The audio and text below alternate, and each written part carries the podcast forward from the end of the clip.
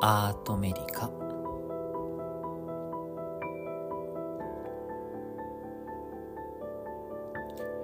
ベルギーへ留学中の医師野口翔平がお届けするアートとメディスンのポッドキャスト。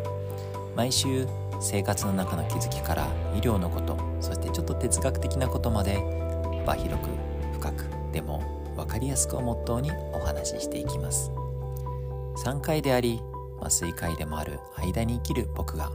生活の舞台と診察室の間から価値観を左右に振り回すトークをお楽しみください。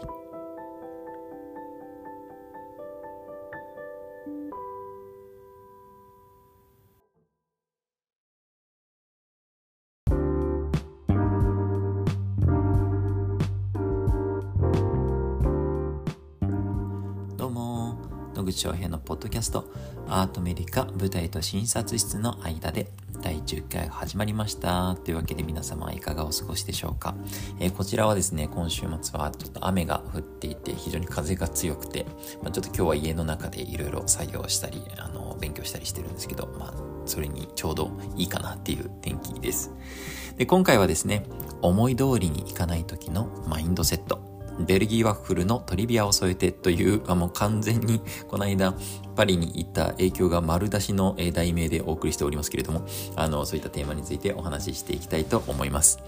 なんかですね、あの、意識高い系の題名になってしまいましたが、えー僕はですね、どっちかっていうと意識高い系なので、自分で言ってますけど、あの、どうかご容赦ください。で、本題に入る前にですね、副題に書きましたベルギーワッフルについてですね、最近知ったことをお話ししたいと思います。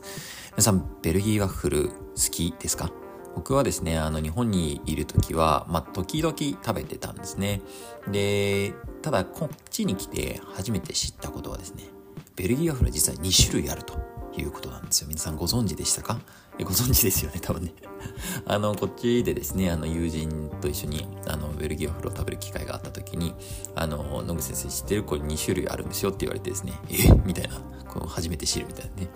で、その後、あの、現地の友人に聞いても、え、知らなかったの ?2 個あるんだよみたいな感じで当たり前に言われてですね、あの、まあ、いろいろと調べてみて、得た知識を皆さんと今日共有したいと思います。もうすでにご存知のことでしたらごめんなさい。というわけで、ベルギーワッフルはですね、ブリュッセルワッフルとリエージュワッフルと2種類あります。これ両方とも地区の名前ですね。ブリュッセルは皆さんご存知の通り、ベルギーの首都ですけれども、リエージュっていうのはですね、あのーちょうどブリュッセルからですね、えー南東にある、まあ、なんていうんですかね、こう、ハブみたいな大きな駅ですね。いろんなとこに行くための。ドイツに行く時とかは結構リエージュが、あの、中間地点になったりします。結構なんかサラダが有名な地域みたいで、あの、あとは駅がですね、あの虹色で、こう、すごい大きな天井があって特徴的なとこですけど、まあ、そこのワッフルです。で、まあ、これ何が違うかっていうとですね、皆さんちょっと、これ、あの、音声配信なので想像力をですね、あの、ぐっと高めて聞いてもらえればと思いますけど、ブリュッセルワッフルは四角くて、で、大体穴がです。あ、穴、穴、穴だって。穴が、あ穴、穴がですね。そう、穴が、えー20ホールあるんですよ。だから 5×4。で、20ホールあるのがまあ原型。で、最近は15ホールがまあ大体スタンダードみたいですね。3×5。だから結構長方形なんですね、四角といっても。長方形で、で、食感が特徴的で非常に軽くてですね。で、サクサクっとしてます。で、生地自体はですね、あんまり甘くないんですね。で、どっちかっていうとちょっとバニラの香りがふわっとして、で、あの、まあ、バターの感覚がこうあって、それでサクサクしてるみたいな。そういう生地です。でそのままシンプルに食べても多分ね、日本人にとってはすごく美味しいと思うんですね。こう、甘すぎなくて、で、食感が素晴らしくて、コーヒーとよく合うみたいな。でももちろんこっちの人はですね、非常に甘いのが好きなので、このブルッセルワッフルにはフルーツとか生クリームとかチョコとかをですね、ブワーっとかけて、で、それをこうガシガシっとこう食べるのが好きなようです。やっぱりなんかブリュッセルワッフルはこう熱々でこうサクサクっとした食感を楽しむのがいいんでしょうね。そんな特徴のワッフル。これが一つ目ですね。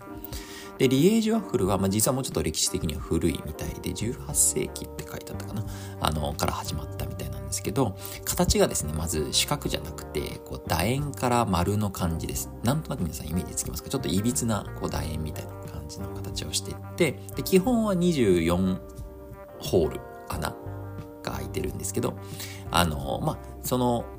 四角じゃないんで形が。なんか端っこの穴とかは、あ穴とかはあの少し、あの、なんていうんですか、こう欠けてたりするような感じになってるような形のやつですね。これ割と日本で見ると思います。僕がイメージしてたのはリエージュワッフルだったんですね。日本から来た時に。あの、生地はブルッセルワッフルと異なっていて、分厚くてですね、ふわふわっとしてて、で、特徴的なのは中にあのガリガリっとした砂糖が入ってます。あの、パールシュガーってこっち呼ぶやつですね。で、そのガリガリ砂糖がですね、あのー、熱すると、ちょっと表面がドワッと溶けて、こう、キャラメリゼされる感じになるんですね。これがこう、独特の、こう、表面がパリッ。で、中ふわ。そしてさらに中のパールシュガーでガリみたいなですね、こう、不思議なこう、食感の彩りを作り上げる、こう、要素になってるんですけど、まあ、そこがリエジュワッフルの特徴です。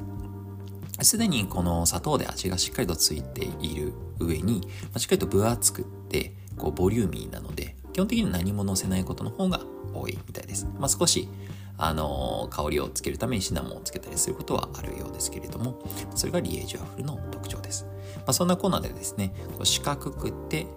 サクサクと軽いブリュッセルワッフル上にぜひトッピングを乗せてください。熱々でどうぞっていうタイプとがっしりと分厚くてボリューミーでガリガリ砂糖が入っているリエージュワッフル。これはくても冷たくてもいつでも食べられるしこうちょっと出店で買ってそこで座って食べてもいいかもしれないっていうようなタイプのワッフルと2種類あるよということですね。どちらがお好みかは人次第。ということなので、この現地の友人に何人か聞いてもですね、人によって全然違うということで、あの、あなたのお好みはどちらですか？ぜひ試してみてくださいということで、えー、ベルギーワッフルについてお話しして、えー、もうこれでですね、話が終わってしまいそうなぐらい話しました。6分、うん、経過しております。皆さんごめんなさい。でもちょっと面白かったので話してみたかったということです。今回の本題に入りますけど、あの、思い通りにいかない時のマインドセット、どうしたらいいかなっていうことを、まあ、ちょうど考える機会があったので、まあ、ちょっとそれを皆さんと共有したいなと当然医療をしてるとですね、あの、まあ、こういうふうにこう麻酔をかけたいなとか、こういうお産になるといいなとかですね、自分の中のイメージっていうのはあるし、あの、まあ、なんですかね、こうデータ的にこれが最も良いこう結果であろうっていうようなのももちろんあるわけですね。つまりみんなで描くところのゴールです。ところが、そこにうまくいかないことだって当然あるわけですね。こういろんな、こう、主義のうまくいかないことがあったりとか、コミュニケーションのエラーがあったりとか、あとは、こううまくいったつもりでもその後合併症が出てきてしまったりとか、まあ、そういったことがある一定の確率が起きるというのが、まあ、医療の難しいところです。このなかなか思い通りにいかない、思い描いた通りにいかないかもしれないとかですね、思い通りにいかせるためにどう考えるかっていう、まあ、心持ちみたいなのをですね、まあ、ちょっと今回考える機会がありました。で、まあ、もうまとめてしまうとですね、まあ、全部で今回思ったことは3つですね。1つ目はですね、やっぱり冷静であることです。こう医療っていうのはですね、やっぱり結構感情的になる瞬間っていうのが、やっぱどうしても瞬間瞬間で起こり得ます。一つは患者さんが感情的になる瞬間ですね。こう怒ったりとか悲しんだりとかすごく痛いとか苦しいとかこうエモーショナルな起伏がすごく激しくなる瞬間っていうのは当たり前ですけどありますただその波にですね自分も一緒に飲まれてしまうと思考回路がぶれます。なのでそこはですねあ感情が揺れてるなっていうことはしっかりと察知してでそれをサポートして寄り添うんだけれども自分も一緒に揺れるわけじゃないっていうのは非常に大切で自分自身は常に冷静で状況を俯瞰して見ていてで最善の策は何かを頭の中では考え続けている。っていうような、まあ、それが多分大事なことなんだろうなと思います。これでイメージするのはやっぱりイチロー選手ですかね。なんかこう常にクールで冷静でこうなんか最善の策を考えている感じ、うん、で観客の方とが喜ぶことをこうしてみたいな、ま、そういう感じですかね。うん、で2つ目は、まあ、その冷静であることの、まあ、ゆえに、まあ、出てくることかもしれませんけど、まあ、常に次の一手二手を考えながら行動するっていうことですねこれは別にもう医療に限らずどんな生活も仕事もそうかもしれないんですけど常にプラン B プラン C を考えておくとそれを考えながら行動するということが、まあ、これが逆にできれば、まあ、冷静であるということですよね。で、もう一個やっぱり大切なことはですね、そのプラン B を打つとき、あ、A はダメだ。次の一手打たなきゃっていう時は必ずそれを情報共有してそのプラン B に移ったよ。だから助けが必要だよ。ちょっといつものルーチンのコースから外れたよっていうことを情報共有して助けを求める。コールフォーヘルプをすると。いうこともとても大切かと思います。これもですねやっぱりその状況の中にいるとあの頭からスポンと抜けてしまうことがある。からやっぱり常に普段から普段から何も起きなさそうな時でも次の一手二手を考えながら行動するっていうのは非常に重要かなというふうに思います。それを思い描いてからアクションに移っていくっていうことですね。そして最後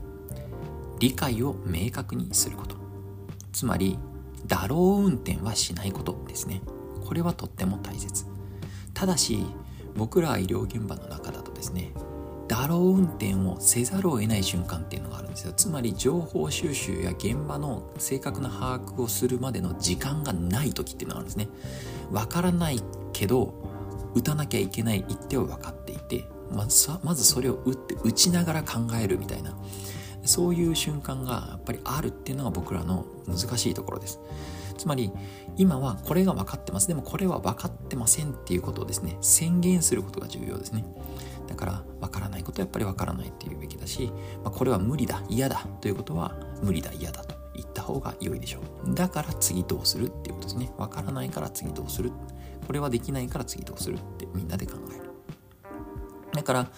こう物理的にですね理解を明確にすることができない時はやっぱりこう後ろ盾をみんなでこうつけてですねチームで立ち向かうということが重要です。まあ、そういうことでですね今のま3つのポイントをあのしっかりと毎日毎日瞬間瞬間で意識していくと、まあ、思い通りにいかない時そして非常に重要な事態の時にこう心持ちがこうしっかりできるんじゃないかなというふうにま考えたので、まあ、今回それを共有させていただきました。最近はですねこう働きながらもう本当にいろんなことをこう考えるんですけど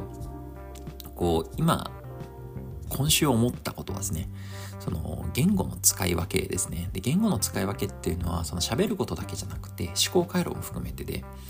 で、改めて日本語っていうのは非常に思考に優れた言語だなっていうふうに思うんですね。っていうのは、曖昧なことを考えることができたりとか、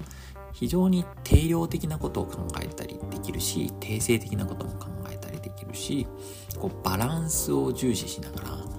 こう様々な数多くのボキャブラリーを使って考えていくことができる言語だなっていうふうに思うんですね。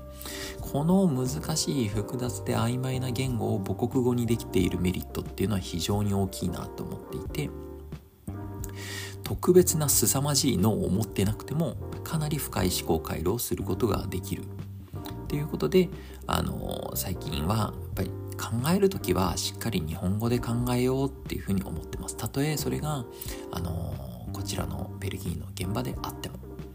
でそれがさっき言った冷静であることとかそれから次の一手二手を考えられることとか理解を明確にすることっていうことにとっても大切かなと思ったりするんですね。で英語はですねやはり情報共有に非常に優れた言語だなと思うんです。っていうのはやっぱりワードがシンプルですしそしてロジカルですでほとんどの人が喋ることができる文化も国境も越えてっていうところも強くて情報を共有してみんなで理解するっていう時にはやっぱり英語はとっても優れている言語ですよね。うん、であと、まあ、こちらの現地で話されているオランダ語っていうのはやっぱりこう何て言うのかなチームを作ったりとかこう信用をを、まあ、してもらうために大切な言語ですね。やっぱり母国語にしている言葉を話してもらえるっていうのは心の距離がぐっと縮まる、まあ、そういう瞬間でもあると思うんですね。だから共感、シンパシー、それからチーム感をま作っていく時にオランダ語を話すことができるっていうのはとっても大切かなっていうふうに思います。これは患者さんとの間も含めてですね。だからそれをするためにはやっぱりその言語を学ぶ必要があるというふうに最近は思っています。まあ、こんな感じで言語を使い分けつつ、あの学びを深くしつつ、残りの4ヶ月間をやっぱりこう自分磨きしていかなきゃなっていうふうに今思ってます。それはこの今いるチームの中に日本人である自分が存在するという意義を明確にしていく作業と同じなんじゃないかなと思っていてでそれは日本に帰ったら役に立たないのかっていうときっとその経験は日本に帰っても役に立つはずだなと、まあ、信じて今一つ一つのことを積み上げていこうと思っております。まあ、何よりですね、まあ、こうしてこの配信を聞いていただいているっていうことが、まあ、自分にとって結構何よりの応援になります。実はこの Spotify ってあの Q&A 機能がついてて、あのスマホとかから見るとですね、あの各エピソードのところのページを見ると下の方にあの Q&A っていうところがあってそこからですねあのコメントをすることができます。ぜひそこにですねこうご質問とかそれからこんなこと知りたいよみたいな要望とかですねあの何でもいいのであの書き込んでいただけるととても励みになります。今まで書いていただいたものは全てもちろん目を通していてであのパブリッシュさせていただいてます。すごくすごく嬉しいです。もちろんあの公開してほしくないコメントとかがありましたらですねあの公開しないということも選べますので、あの、その旨書いていただけたら、あの、自分の中で読んで、で、そのご質問にお答えするみたいな風にすることもできるので大丈夫です。はい。そんなこんなでですね、今回は、えー、思い通りにいかない時のマインドセットというのをベルギーワッフルのトリビアを添えてお話しさせていただきました。えー、相変わらず話が右に行ったり左に行ったり、えー、ちょっと皆さんを振り回すようなあの配信をしておりますけれども、まあ、それが自分っぽくていいかなと思っております。それではまた。